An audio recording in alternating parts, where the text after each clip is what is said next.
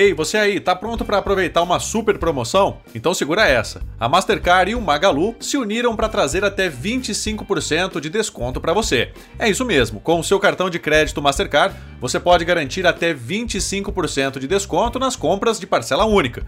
Mas essa oferta é por tempo limitado, então não perca tempo. Corra para os canais de e-commerce do Magalu e confira os produtos participantes com o selo da promoção. É só escolher o que você mais gosta e pagar à vista com o seu cartão Mastercard para o desconto ser aplicado automaticamente. Simples assim.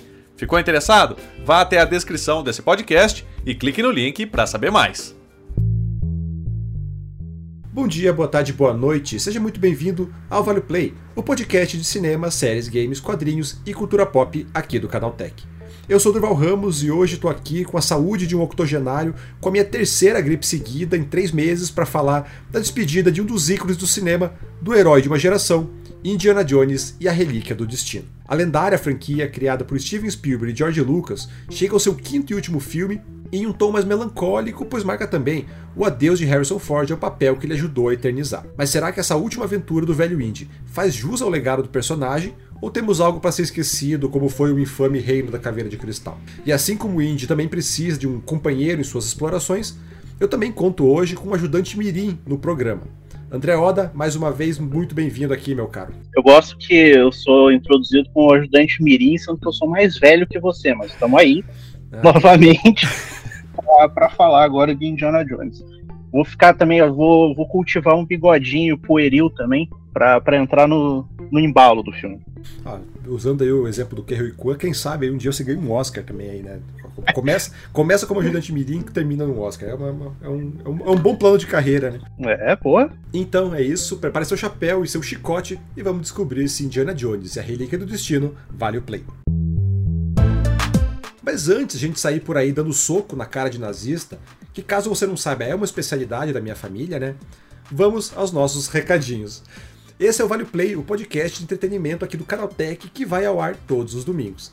Só que esse não é o único programa da casa, né? Tem novidade chegando ao feed todos os dias com notícias de tecnologia, discussões e muita informação sobre o mundo tech. Então, segue a gente para receber todo dia um episódio quentinho e ficar sempre informado. Além disso, mande seus comentários, opiniões, críticas e sugestões para o podcast canaltech.com.br ou pelas redes sociais no canaltech. Tá gostando do programa? Quer sugerir um convidado, um entrevistado? Então não se acanhe e mande lá. Enfim, é isso. Bora então conferir nossas opiniões, nossas impressões sobre Indiana Jones.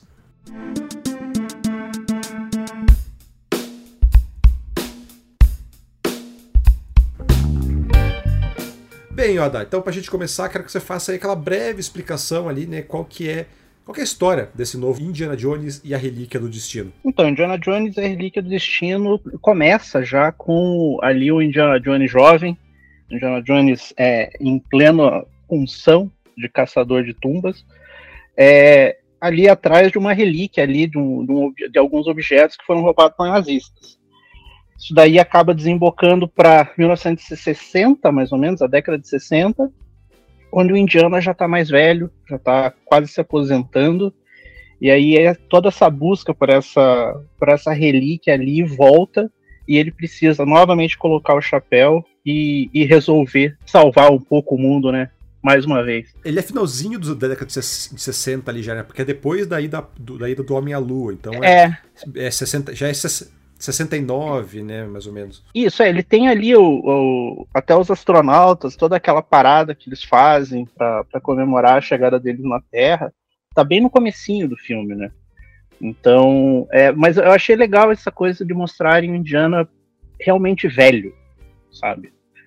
Porque eu acho que no da Caveira de Cristal ele, obviamente, o Harrison Ford já estava com uma certa idade ali, mas ele não tinha muito aquela pegada de senhor, tipo, de idoso mesmo, né?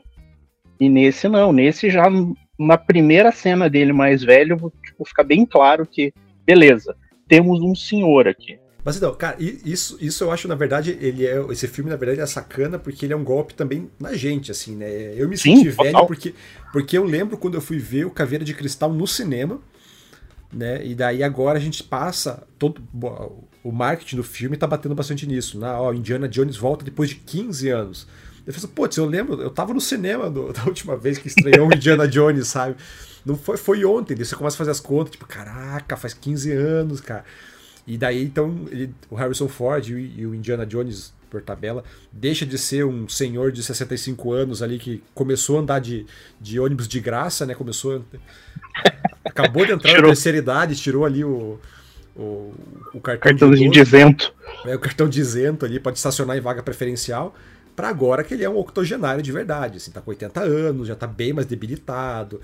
Então, o, o simples salto ali que ele dá te faz pensar nesse negócio e faz você também se sentir velho. E fala, ih, rapaz, realmente o negócio se bateu para mim, bateu para ele ainda mais, assim.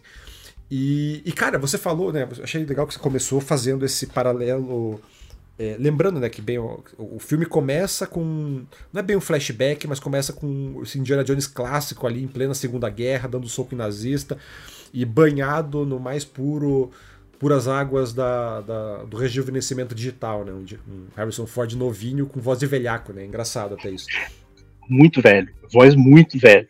É, mas é, é, é, eu, acho, eu acho muito legal já o filme começar com esse, esse tom clássico, na verdade, por duas razões, né? Porque ele, ele, ele faz essa homenagem pro que é o. Não é bem homenagem, é um resgate do que é um Indiana Jones clássico, até para apresentar, porque, de novo, né? Então, são 15 anos que separam do filme anterior que já era um grande salto em relação ao a, a, trilogia original, né? Já era um retorno do personagem. Então, cara, hoje tem uma galera que não conhece Indiana Jones, que não sabe quem é Indiana Jones. É, até na semana passada aqui no podcast eu perguntei para as meninas qual era a relação delas com Indiana Jones, assim, e elas que são mais novas, cara, mal, mal viram, assim, sabe? Conhecem quem é o personagem por ele ser um ícone de cinema, mas a relação com o personagem em si para toda uma geração quase é, é inexistente. Então eu achei muito legal o filme começar com essa esse, esse retorno pro, pro clima clá, clássico né, do, do Indiana Jones, para mostrar, ó, isso aqui é o Indiana Jones, é esse clima aventuresco, subindo em trem, dando chicotada em nazista, se disfarçando, entrando em perrengue, para no, no instante seguinte ele fazer essa, essa virada que você falou, né, de trazer ele completamente velho, ele completamente é, derrotado, assim, né? Eu até eu cansado, né? Cansado, cansado, acho que é um bom, bom, bom termo, assim. É, eu participei de uma, de uma entrevista, uma entrevista coletiva com, com o elenco, e tava tanto o Harrison Ford quanto o, o diretor, o James Mangold, em que eles os dois é, batem bem nessa tecla, assim, de que esse filme é diferente de todos os demais, justamente por trazer o Indiana Jones no que eles chamam o ponto mais baixo da carreira de, da, da vida dele, né? Que é a normalidade. E é, é muito legal você ver isso, e daí até coloquei, pontuei isso na minha crítica, né? De que ele traz para mim um. Ele, não é que ele, ele lembra que o Indiana Jones ele é um personagem, ele é um herói humano. Né? Diferente do que desse novo padrão de herói que a gente tem, desse super-herói que ele é super humano, ele é extraordinário. O Indiana Jones ele é um, é um cara normal que toma porrada, que, que passa perrengue e que aqui tá cansado, né? Ele tá, a idade bateu, e não só a idade, ele tá cansado do, do, peso da idade, mas também as consequências do peso da idade, né? Tipo, ele é um cara é, que tá vulnerável, que tá fraco, não só por por tá velho, mas também por toda questão de arrependimento, de fracasso, ele sente que fracassou com a família. Então tudo isso para mim pesa muito para apresentar esse novo velho Indiana Jones. É, eu acho interessante, assim, principalmente como você mencionou do diretor do James Mangold, que ele traz essa essa coisa do, da pessoa mais velha, que tem todos esses arrependimentos, está cansado e tudo mais, que é algo que ele já fez no filme anterior dele, que foi o Logan, né? que é basicamente isso, é o Wolverine velho, Wolverine arrependido de tudo que fez, de tudo que aconteceu, só que nesse filme do Indiana Jones, esse, é, essa, esse arrependimento, essas coisas, essas falhas do passado, esse personagem cansado, eu acho que ele é apresentado de uma maneira mais leve, talvez por causa do tom do filme ser mais sessão da tarde, sabe? Eu acho que isso é uma coisa que eu gostei bastante no filme, que ele tenta, por mais que ele aborde esse, é, esse tema, assim, essa coisa do, da pessoa que já está mais pro fim da, da vida ali, repensando o que ele fez no, no passado, é, eu acho que ele tem um tom ainda leve, é gostoso de assistir. Então, é isso eu gostei, assim, o, o diretor ele conseguiu trazer aquilo que ele já fez no passado com outros filmes ele abordou me basicamente o mesmo tema de um jeito diferente. Isso eu gostei bastante. Tá, então eu, eu quero voltar para essa ideia do, do, tom leve que você, você pontuou, mas antes eu quero é, dar um passinho para trás para saber como é que tava, ou da tua expectativa para esse filme, né? Porque para ser bem sincero, eu tava bem cético com ele, assim, né? Principalmente porque, cara, o anterior é bem ruinzinho. Como eu falei, eu fui no cinema, fiquei bem decepcionado com o Reino da Caveira de Cristal. E também porque o Harrison Ford já não esconde a má vontade dele, né? O cara é um mau humor ambulante, assim. e tudo isso me fazia achar que esse filme ia ser o, o tiro de misericórdia da franquia, sabe? Que ele ia ser aquela coisa ah, feita para pegar na nostalgia, para pegar o favelhaco, mas que não ia trazer nada de novo, nada é, de valor mesmo, né, pra, pra série. E, cara, eu fui pego bem de surpresa, assim. Para você, como é que tava a expectativa? Como é que, como é que foi? Eu acho que por causa do, do marketing do filme, tudo que tinha sido falado sobre ele, é, principalmente o, o, jeito do Harrison Ford é, falar sobre o filme, porque, como você disse, ele é uma pessoa que é rabugenta, não tá, parece que não está muito afim de fazer as coisas. É, nesse filme ele parecia estar tá mais emocionado, ele parece que gosta de ser um Indiana Jones.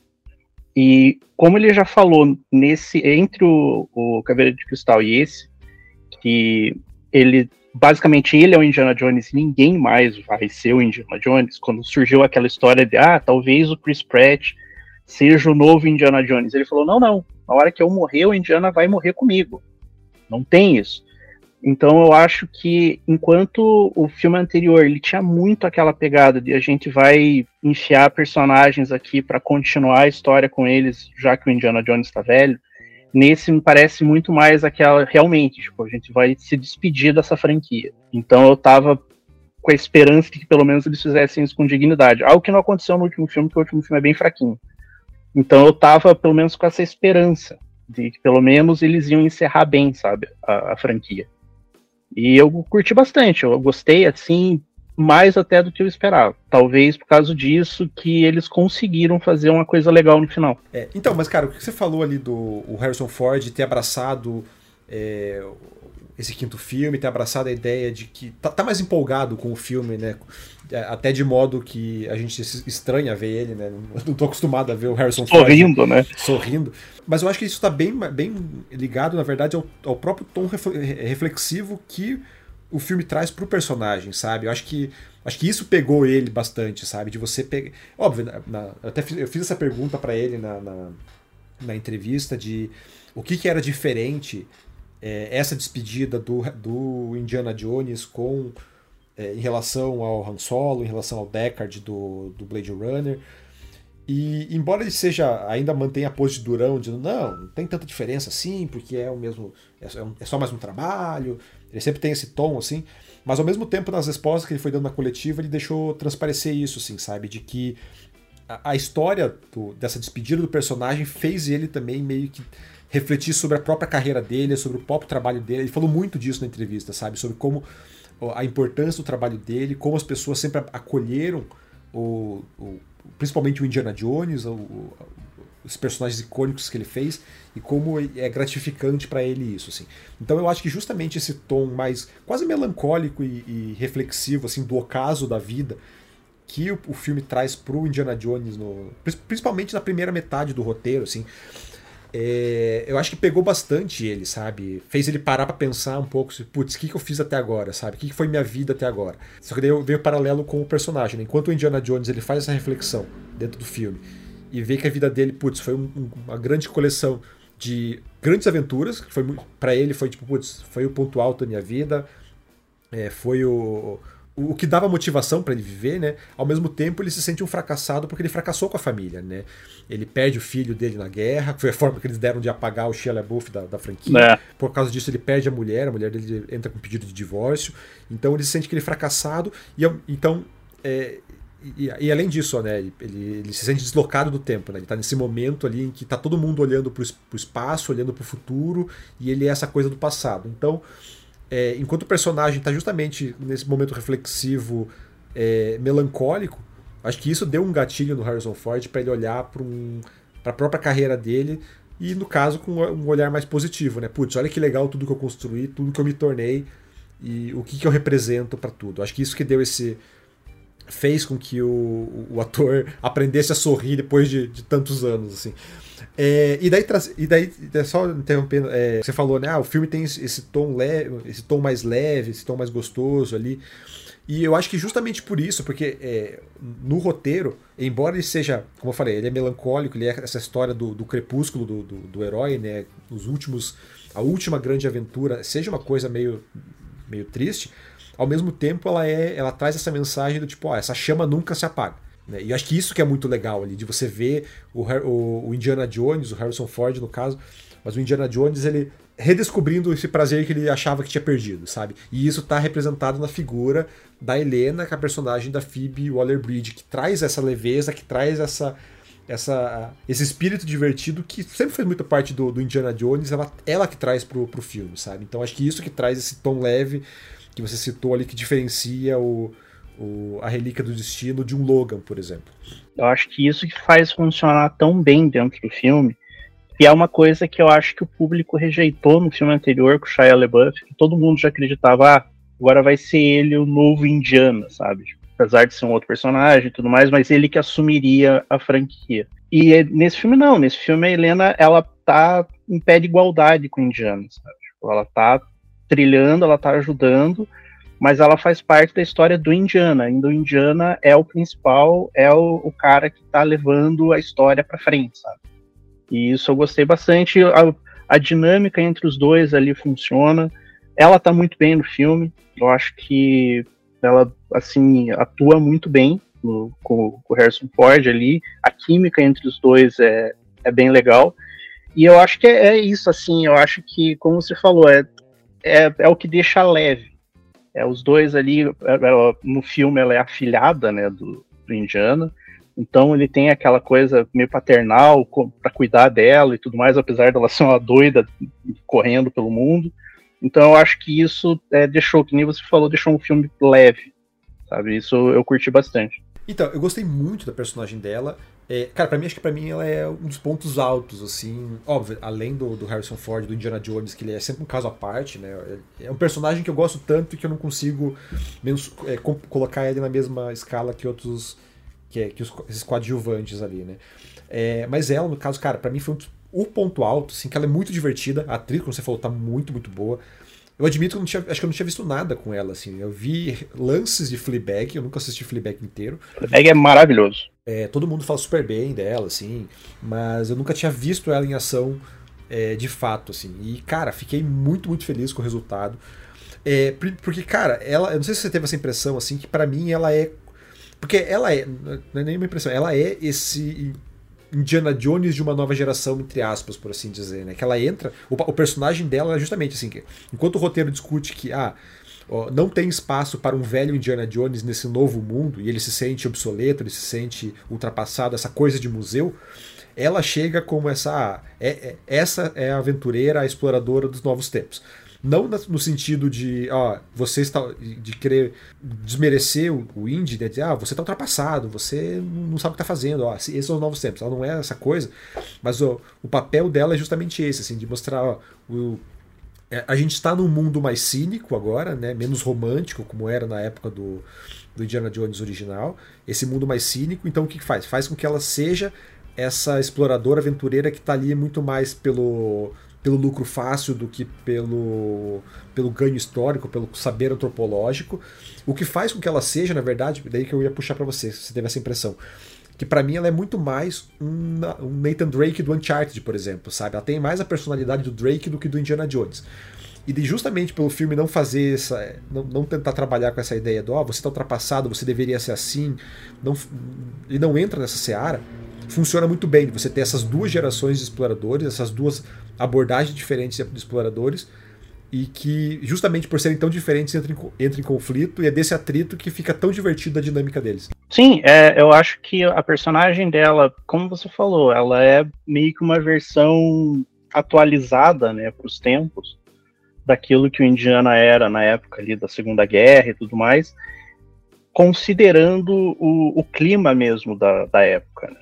Então, é, o jeito dela é, agir, ela obviamente ali ela já teve as suas aventuras anteriores que não são mostradas, mas dá ali, principalmente quando eles viajam e ela encontra ali um, uns mafiosos, uma galera de uma gangue lá e tudo mais, que você vê que ela tem uma história, como o Indiana tinha. Só que é exatamente isso, é o jeito que ele age, o jeito que ela age, é meio que aquele choque entre gerações, mas em momento algum ele mostra que o, Indiana, o que o Indiana faz ou continua fazendo tá errado, sabe? Que eu acho que é, era esse o problema que tinha no filme anterior, que era aquele choque de gerações dele com o Shia LaBeouf lá, com o Mutt, e que não funcionava tão bem, porque ficava aquela coisa, ah, você é ultrapassado. Esse, e essa é a nova realidade, esse é o certo. E nesse filme isso não acontece. Acho que por isso que funciona tão bem. E você falou de não ter visto nada com ela. Tem um outro filme que é uma ligação da, da Phoebe Waller-Bridge com o Harrison Ford, apesar do Harrison Ford não estar no filme, ela trabalha no filme do Han Solo. Hum, que eu também não vi, chegou a graças ao assistir? bom Deus. Graças a Deus. Esse aí Então- eu fiz questão de não ver. Ela, é, eu, vou, eu vou meter aqui esse spoiler porque ela é o robô que anda pulando durante lá todo o lance e ela acaba virando a consciência da Millennium Falcon. Então fica aí esse spoiler jogado na cara de um filme que ninguém assiste e ninguém se importa, que é o filme do Han Solo. Mas então já tem essa, essa ligação aí dos dois, aí, de alguma forma. Voltando então pro, pro Indiana Jones, assim. Mas outro ponto que eu gostei, trazendo nessa dinâmica dela, que você falou, ah, é por isso que funciona, ele não trabalha ela como. Ela não tá pra- pra- Substituta, é, né? não tá como, substitu, como substituta para reforçar que, ah, você tá ultrapassado. Mas tem outro ponto que pra mim funciona muito bem nessa dinâmica entre eles, é que ela é, é, como eu falei, né, a chama do, do- essa chama do, do, do- do aventureiro, do explorador do Indiana Jones, ela tá se apagando e é ela que chega, é, é a entrada dela na história que reacende isso.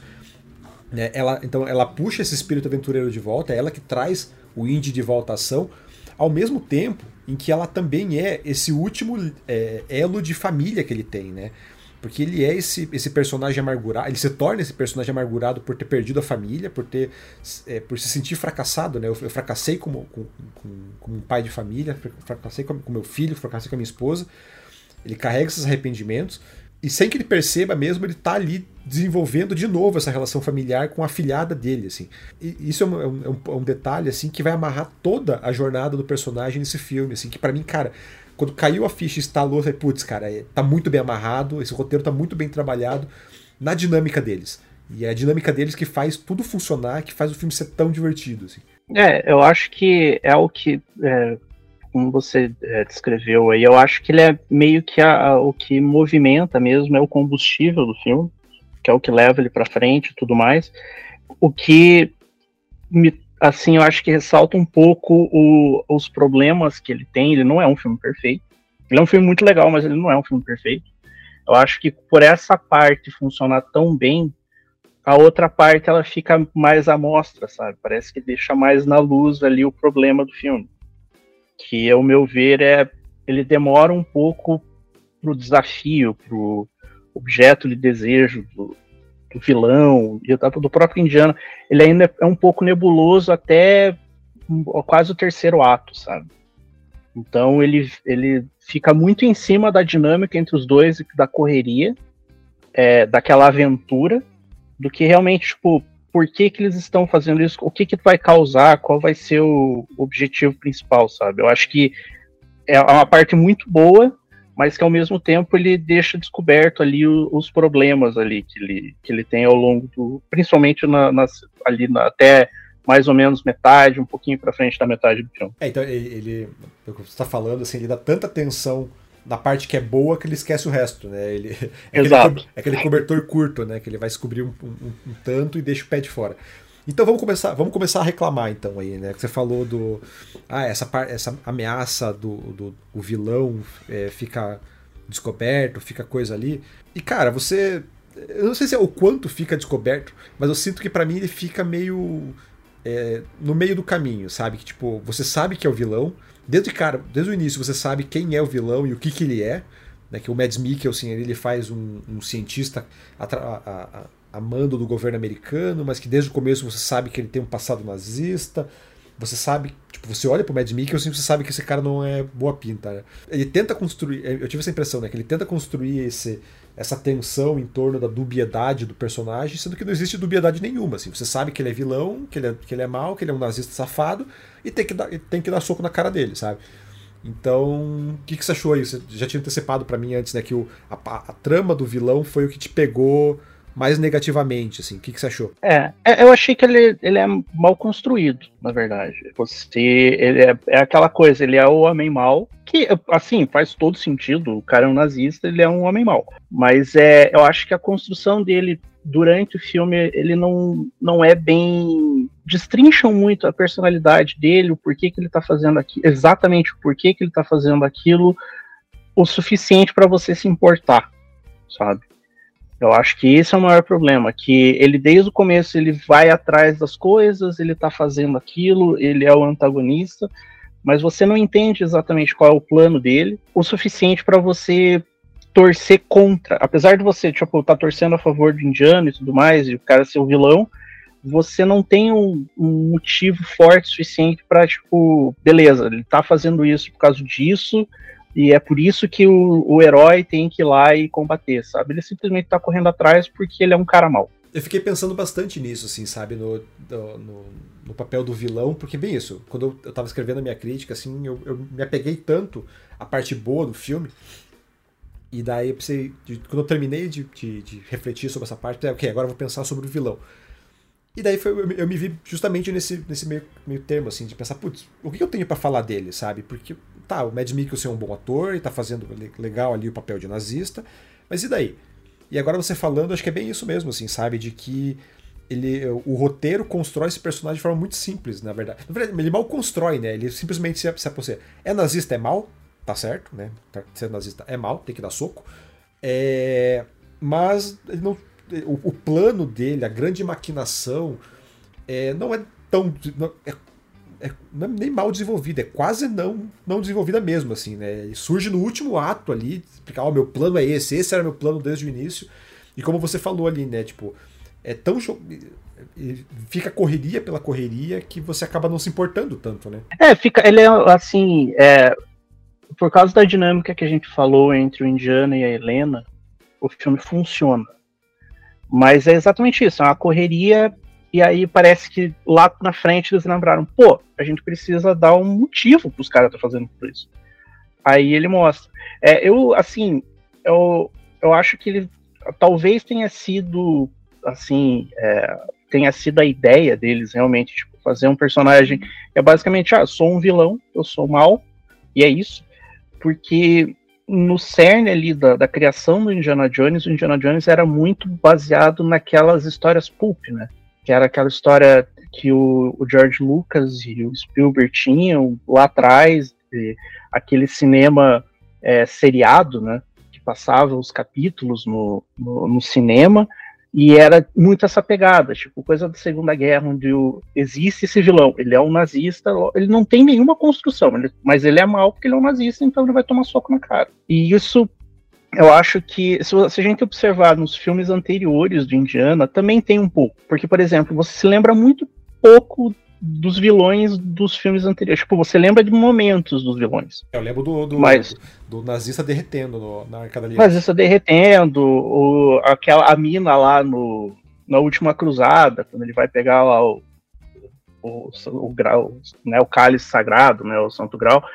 Então tem isso. Então talvez tenha sido a ideia deles também. A gente não vai construir porque naquelas histórias era aquilo ali. O cara era mal, ele vai tomar soco na cara. É, eu acho que na verdade o problema não é nem só, ah, não, não construiu, não deu uma personalidade, não deu um background pro vilão.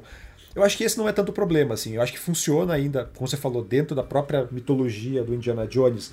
O, o nazista é mal e tem que levar soco na cara. Ok.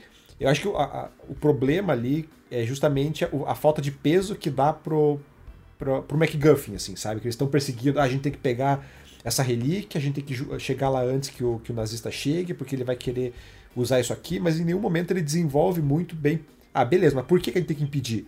Qual que é o plano dele? O que vai acontecer se ele pegar? É só lá no final, já, lá no terceiro ato, que o, quando o, o, o Mads Mikkelsen veste literalmente a, o uniforme de nazista, que ele, ele explica, ó, oh, eu quero fazer isso.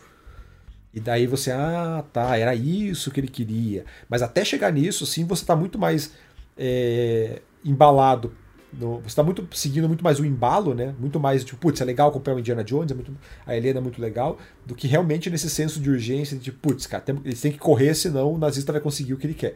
Eu acho que é nesse ponto que o filme tropeça mesmo. É, porque até o, a tal relíquia do destino, né, que é um, é uma espécie de um relógio, uma bússola doida ali, é, eles meio que falam o que representa ali na quando a, a Helena encontra o Indiana, mas não fica muito claro do que, que vai ser feito com aquilo. E o vilão fica naquela coisa também, ele, ele não tem aquela construção ali igual o objeto, então é, a parte boa é, descobre essa parte ruim. O Mads está muito bem como vilão, mas ele não tem muito o que fazer, sabe?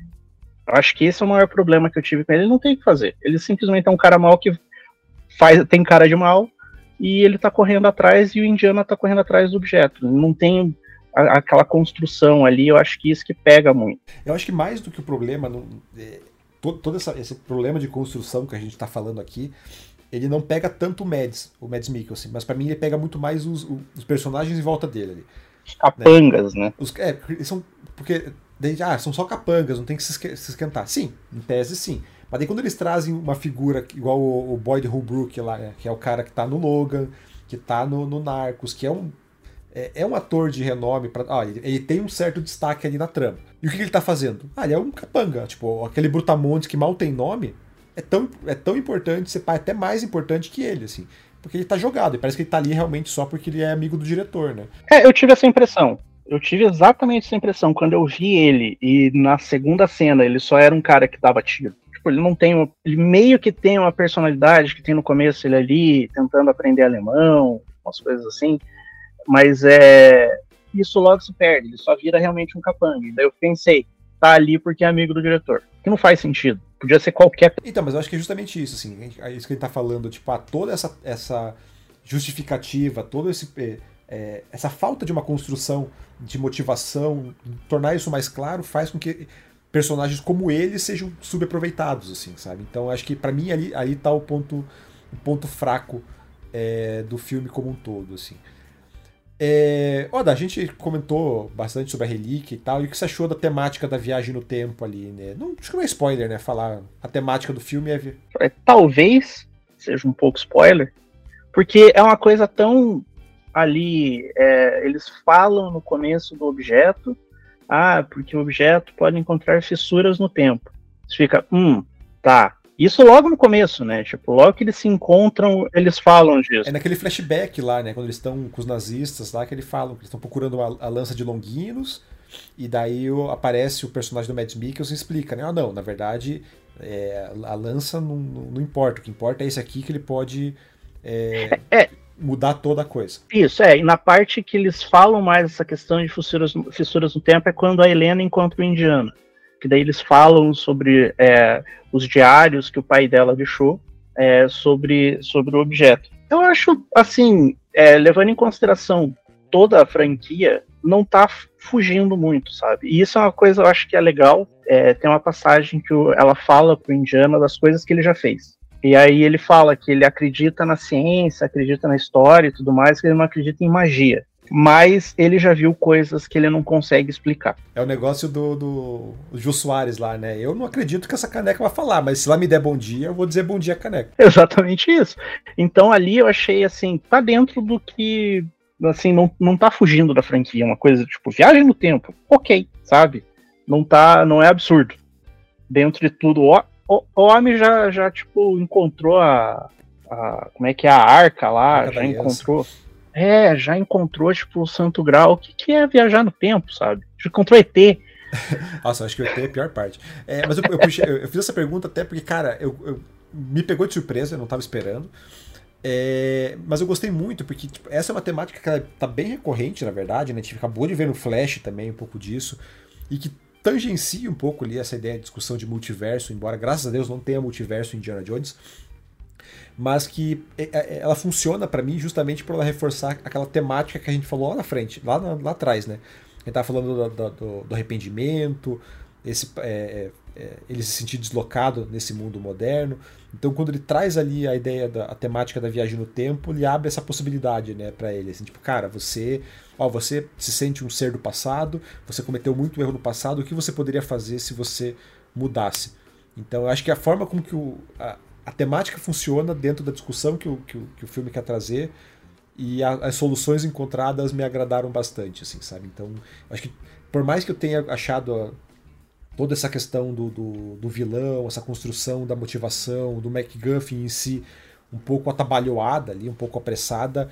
Eu acho que a temática geral, como ela, ela dialoga com a jornada, a, a, jornada final do personagem, acho que faz valer a pena, assim, sabe? É, eu, eu acho que a chegada até o terceiro ato ali, ela tem os seus tropeços. Eu acho que o terceiro ato não é perfeito. É, eu acho que tem, por exemplo, tem aquele tem um menino ajudante da Helena. Que é o bigodinho que a gente é, zoou no começo, né? Que é o bigodinho pueril. É, ele é um pouco inútil durante o filme. No terceiro ato ele é até é mais útil. Mas é, eu gosto, como, como você disse, como as coisas se resolvem no final. Eu acho como que eles utilizam isso, que eles lembraram, putz, a gente precisa precisa arrumar um jeito aqui de resolver, de, de mostrar o que, que realmente são as coisas, e daí, quando isso acontece, fica ok, vamos nesse embalo, e aí, como as coisas se resolvem, eu gostei. Eu achei que foi uma resolução bem. Tá dentro do que eles mostram, tá dentro do que. É, eu acredito que o Harrison Ford estava. Quando ele começava a falar naquela coisa de esse é o último filme, é o jeito da gente encerrar a franquia. Eu acho que ali funcionou muito bem, sabe? E essa coisa de viagem no tempo, tudo aquilo ali que, como você disse, a questão dele lembrar do passado e pensar talvez ter uma segunda chance, talvez é, repensar, tá preso no passado e tudo mais, por causa disso, eu acho que os temas conseguiram se interligar bem ali no final e funcionar bem. E falando em, em preso no passado, em, em passado como um todo, cara, a trilha sonora é, é, certeira, né, cara? Não tem, não tem como errar, né? É, ali. É, John Williams, né? Tem muito pra falar do homem, né? É que, no, é que ele toca no comecinho a música, o tema, né? E durante o filme é, é tipo, é uma ótima trilha. Você vai, aquela, é assim, naquele climão de aventura e tudo mais. No finalzinho, quando toca a música, o tema de verdade, que toca ele inteiro, você fica, porra, aí sim, Mas então, o que eu ia falar é bem isso, assim, que eu tava eu já tava preparado, eu falei, cara, vamos tocar essa música igual toca a música da Mulher Maravilha, sabe? Que apareceu uma foto dela no celular começa a tocar a guitarrinha. e, e não, assim, tipo, eles não se apoiam nessa muleta, sabe? É, você, desde o começo, você ouve algumas notas dela, né? Ela começa, a, toca a introduçãozinha ali que te, que te pega, que te puxa, mas elas estão, é, né, não sei se você reparou que ela tá sempre com um, um, um tom um pouco mais melancólico do que o original, né? é um pouco mais melodiosa ali, que ela te, te dá aquele tom de despedida, para como você falou lá no final, ela tocar de verdade e você ser envolvido nessa apoteose nostálgica, assim. E daí, trazendo de volta agora a discussão do, do envelhecimento, do coisa. A, a, impressão que eu tive do, do, uso da trilha sonora é justamente isso, assim, que ele não quis se apoiar, não quis usar essa muleta, que é uma saída fácil, né? Você bota a trilha do, do Indiana Jones ali, só vai no embalo e corre pro abraço. E o, o, o Mangold não quis fazer isso, assim. E a impressão que me dá bem isso. Tipo, quando eu falei, ah, a chama do, do. essa chama do aventureiro, a chama da aventura do, do Indiana Jones, ela tá se apagando, né? Porque tá, já tá velho, tá cansado. Então você vê ali algumas fagulhas. A, a, a música representa o momento que essas fagulhas aparecem. Né? Apareceu o chapéu, toca ali a, a, as primeiras notas. Ah, ele, ele usa o chicote ali para assustar os bandidos tem a, a, toca a, as primeiras notas. Então são momentos em que esse espírito aventureiro do Indiana, que está quase se apagando, ele dá uma leve reacendida, toca a musiquinha e te pega. Pra daí lá no final, quando ele abraça de vez, tipo, não, beleza, agora é isso, bora, bora dar soco na cara de nazista e fugir de bola gigante, toca música de verdade, assim, sabe? Então, para mim funcionou muito, sabe? Eu tava, tava com medo de fosse de virar virar carne de pescoço, assim, sabe? Virar é, ser jogada a, qualquer modo, e não, foi muito bem utilizada, sem ficar é, banal. Não, concordo. Isso daí é, faz, faz bastante sentido. E a, os temas, né? Tem, tem o tema da Helena também, que, que é legal. Quando ela aparece ali, tem, é, é uma musiquinha diferente tal, quando tá com ela. Eu, eu gostei, assim, desse trabalho. É um, é um trabalho do John Williams, né? Não tem muito o que falar do homem, né? Homem manda bem demais. Bem, então é isso.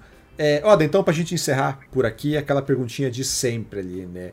É, Indiana Jones e a Relíquia do Destino, vale o play? Vale, vale demais. Vale se você é fã de Indiana Jones, vale se você quer um filme de aventura divertido aí para assistir nas férias. Vale demais. Achei, achei, legal você ter pontuado isso, assim, né? Acho que ele é um filme que não funciona só para quem é velhaco que nem a gente, né? Acho que mesmo quem nunca, nunca viu, nunca conheceu o Indiana Jones, é um, funciona isoladamente, né? E, e mais do que isso, acho que também é, cara, uma das melhores estreias de junho, né? Esse mês foi um mês bastante conturbado, assim, muita estreia, toda semana tinha uma coisa nova. E nesse mar de coisa aí, cara, eu colocaria ele ali entre os.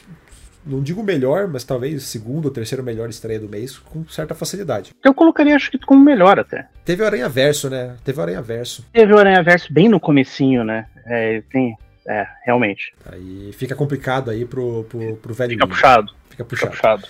Mas enfim, é isso. Então, é, Indiana Jones e a Relíquia do Destino. Vale demais o play, recomendação nossa aí, pode assistir sem medo.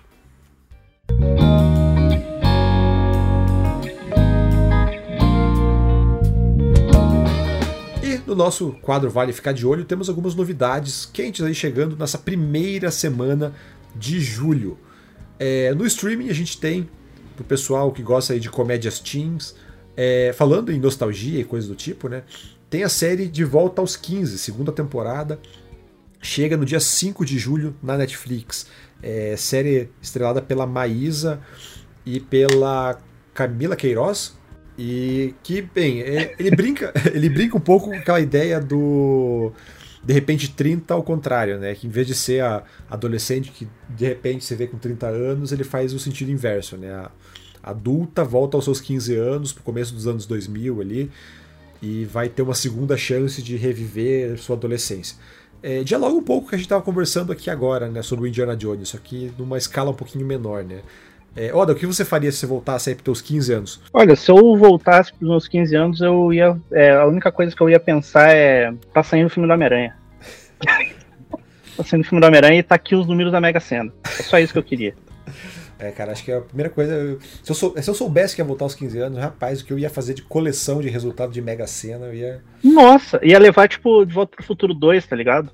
Levar um almanac e fazer a festa. É, outra estreia na Netflix ali nessa semana é a animação Acorda Cardo. Chega dia 6 de julho. É uma animação, ó, não sei se você ligou o nome à produção.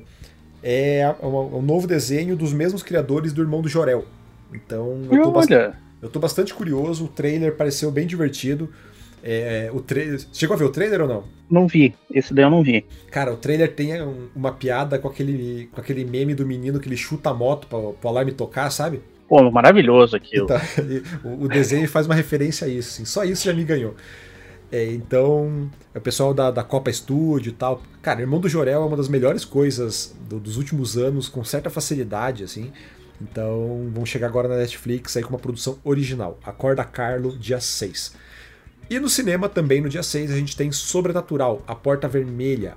É, novo capítulo da franquia Sobrenatural que começou lá em 2010 e que chega agora ao seu quinto filme dirigido e estrelado dessa vez pelo Patrick Wilson. Eu, bem, não sou um grande fã de terror, não conheço a franquia, então não dou, não, não posso opinar. Eu acho que eu assisti o primeiro desses Insidious, cara, que é o sobrenatural, né? Mas eu não sabia que o Patrick Wilson era o diretor desse novo, cara. É, desse novo ele é o, a, o grande destaque é que ele é o, o o diretor. Sempre, é uma coisa que eu sempre olho o Patrick Wilson, eu lembro ele como coruja e lembro de Aleluia. E daí fica. É, é, puxado. Esse foi um dos momentos. que, esse foi um dos momentos que eu derreti no cinema, assim, falei, meu Deus, o que eu tô fazendo aqui? Então. É, eu, admito que eu tenho sérias dificuldades em, em, diferenciar sobrenatural de invocação do mal. Assim, as duas franquias são muito parecidas, saíram quase no mesmo período e as duas têm o Patrick Wilson como protagonista. Então, pois uma é. coisa só na minha cabeça. Bem, enfim, agora eu quero saber de você se o nosso podcast vale o play. Então entre em contato por, pelo podcast canaltech.com.br ou comente nas nossas redes sociais pelo arroba canaltech. Lembrando de novo que a gente tem podcast todos os dias aqui nos feeds do Canaltech. Então segue a gente por lá para não perder nenhum lançamento. Oda, prazer conversar com você mais uma vez por aqui. Agora, oficialmente, bem-vindo ao time, rapaz. Aí, aí, olha só. Muito obrigado. Apareceria mais vezes por aí. Tamo aí. Qualquer coisa, só avisar. Bem, esse podcast é produzido e apresentado por mim, Durval Ramos, com edição do grande Samuel Oliveira. A revisão de áudio é do Gabriel Rime, com trilha sonora composta por Guilherme Zomer. É isso, e até a semana que vem.